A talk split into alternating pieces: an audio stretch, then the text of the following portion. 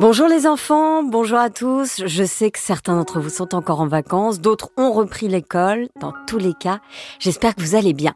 Aujourd'hui, une histoire culte écrite il y a plus de 200 ans. Ça s'appelle Réponse. Alors vous connaissez peut-être, sûrement l'adaptation qui en a été faite en dessin animé, mais aujourd'hui, dans Encore une histoire, on vous propose la version originale, sa toute première version, écrite par les frères Grimm. Certains mots sont peut-être un petit peu compliqués, mais c'est pas grave, n'hésitez pas à demander à vos parents, à vos amis, à vos maîtresses ce que ces mots veulent dire si vous ne les comprenez pas. Encore une histoire est un podcast produit par Benjamin Muller, interprété par Céline Kallmann et réalisé par Alexandre Ferreira.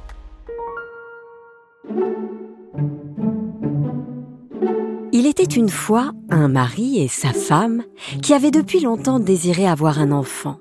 Quand enfin la femme fut dans l'espérance et pensa que le bon Dieu avait bien voulu accomplir son vœu le plus cher. Sur le derrière de leur maison, ils avaient une petite fenêtre qui donnait sur un magnifique jardin où poussaient les plantes et les fleurs les plus belles. Mais il était entouré d'un haut mur et nul n'osait s'aventurer à l'intérieur parce qu'il appartenait à une sorcière douée d'un grand pouvoir et que tout le monde craignait.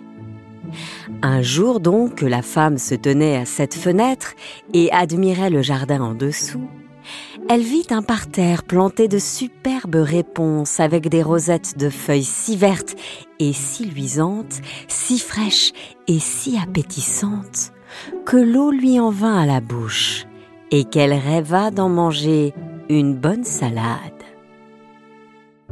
Cette envie qu'elle en avait ne faisait que croître et grandir de jour en jour. Mais comme elle savait aussi qu'elle ne pourrait pas en avoir, elle tomba en mélancolie et commença à dépérir, maigrissant et pâlissant toujours plus. En la voyant si bas, son mari s'inquiéta et lui demanda mais que t'arrive-t-il donc, ma chère femme? Ah lui répondit-elle. Je vais mourir si je ne peux pas manger des réponses du jardin de derrière chez nous. Le mari aimait fort sa femme et pensa Plutôt que de la laisser mourir, je lui apporterai ses réponses, quoi qu'il puisse m'en coûter. Le jour même, après le crépuscule, il escalada le mur du jardin de la sorcière y prit en toute hâte une pleine main de réponses qu'il rapporta à son épouse. La femme s'en prépara immédiatement une salade qu'elle mangea avec une grande avidité. Mais c'était si bon et cela lui avait tellement plu que le lendemain, au lieu que son envie fût satisfaite, elle avait triplé. Et pour la calmer, il fallut absolument que son mari retournât encore une fois dans le jardin. Au crépuscule donc, il fit comme la veille. Mais quand il sauta du mur dans le jardin, il se figea d'effroi, car la sorcière était devant lui. Quelle audace de t'introduire dans mon jardin comme un voleur lui dit-elle avec un regard furibond. Et de venir me voler mes réponses. Tu vas voir ce qu'il va t'en coûter. Oh supplia-t-il. Ne voulez-vous pas user de clémence et préférer miséricorde à justice? Si je l'ai fait, si je me suis décidée à le faire, c'est que j'étais forcée. Ma femme a vu vos réponses par notre petite fenêtre et elle a été prise d'une telle envie d'en manger qu'elle serait morte si elle n'en avait pas eu. La sorcière fit taire sa fureur et lui dit Si comme tu le prétends, je veux bien te permettre d'emporter autant de réponses que tu voudras, mais à une condition. C'est que tu me donnes l'enfant que ta femme va mettre au monde.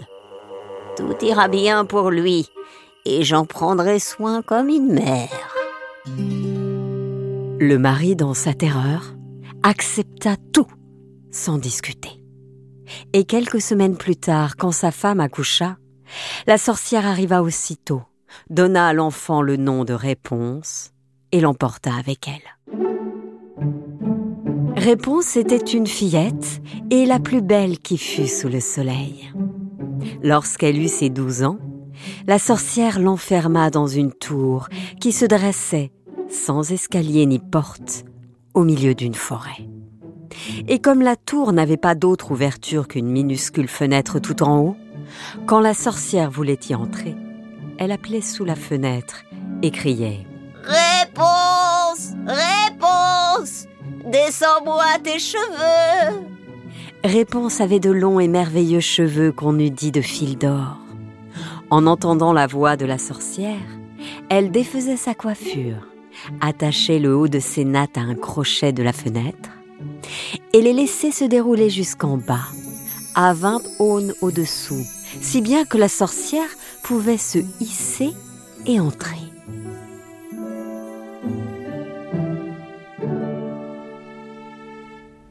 Quelques années plus tard, il advint qu'un fils de roi qui chevauchait dans la forêt passa près de la tour et entendit un chant si adorable qu'il s'arrêta pour écouter.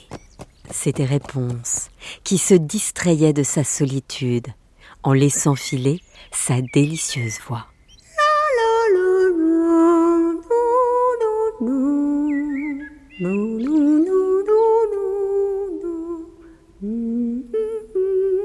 Le fils de roi, qui voulait monter vers elle, chercha la porte de la tour et n'en trouva point. Il tourna bride et rentra chez lui. Mais le chant l'avait si fort bouleversé et ému dans son cœur qu'il ne pouvait plus laisser passer un jour sans chevaucher dans la forêt pour revenir à la tour et écouter. Il était là, un jour, caché derrière un arbre, quand il vit arriver une sorcière qu'il entendit appeler sous la fenêtre.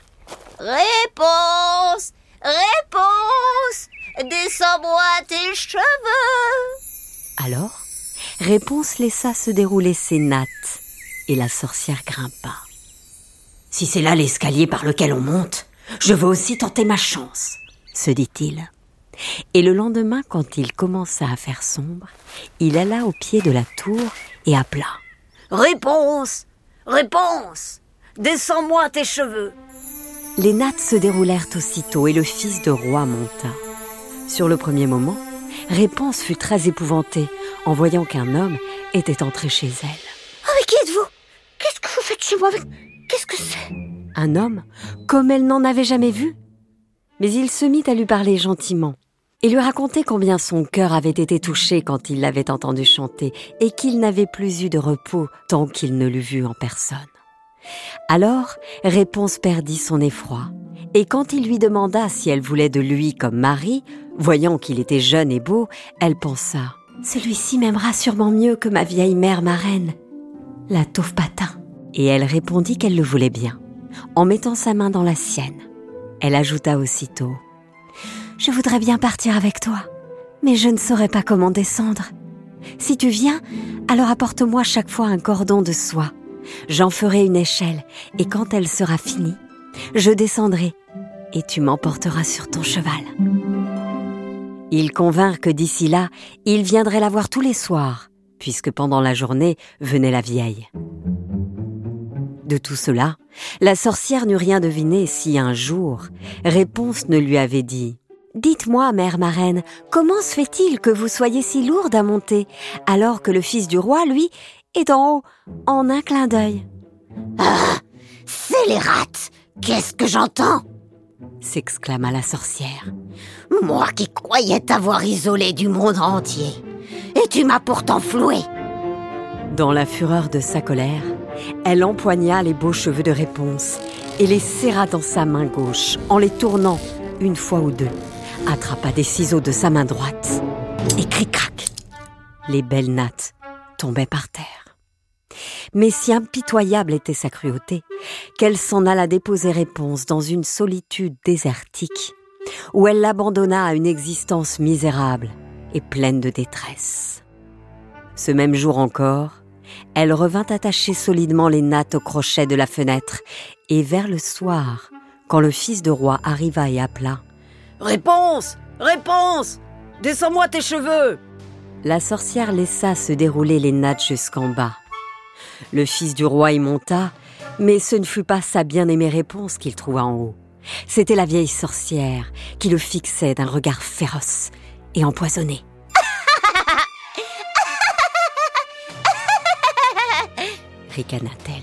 Tu viens chercher la dame de ton cœur. Mais le bel oiseau n'est plus au nid et il ne chante plus. Le chat l'a emporté, comme il va maintenant te crever les yeux. Pour toi, réponse est perdue, tu ne la verras jamais plus. Déchiré de douleur et affolé de désespoir, le fils du roi sauta par la fenêtre du haut de la tour. Il ne se tua pas, mais s'il sauva sa vie, il perdit les yeux en tombant au milieu des épines, et il erra désormais aveugle dans la forêt, se nourrissant de fruits sauvages et de racines, pleurant et se lamentant sans cesse sur la perte de sa femme bien-aimée.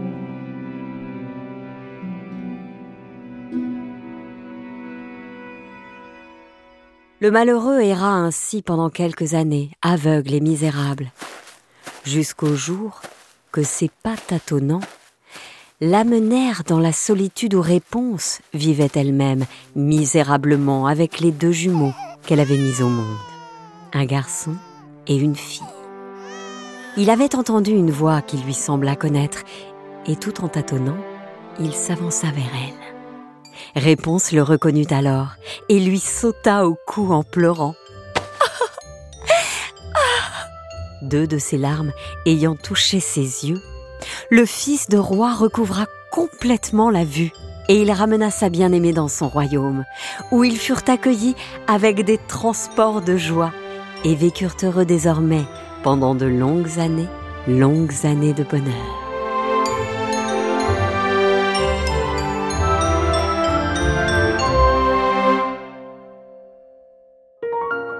Voilà, c'était Réponse avec le texte original des frères Grimm. J'espère les enfants que cette histoire vous a plu. N'hésitez pas à la commenter sur toutes les plateformes de podcast, à la réécouter aussi bien sûr, et à nous laisser des messages sur Instagram, Facebook et on tente de vous répondre dès qu'on a un petit peu de temps. Toute l'équipe d'Encore une histoire vous dit à très vite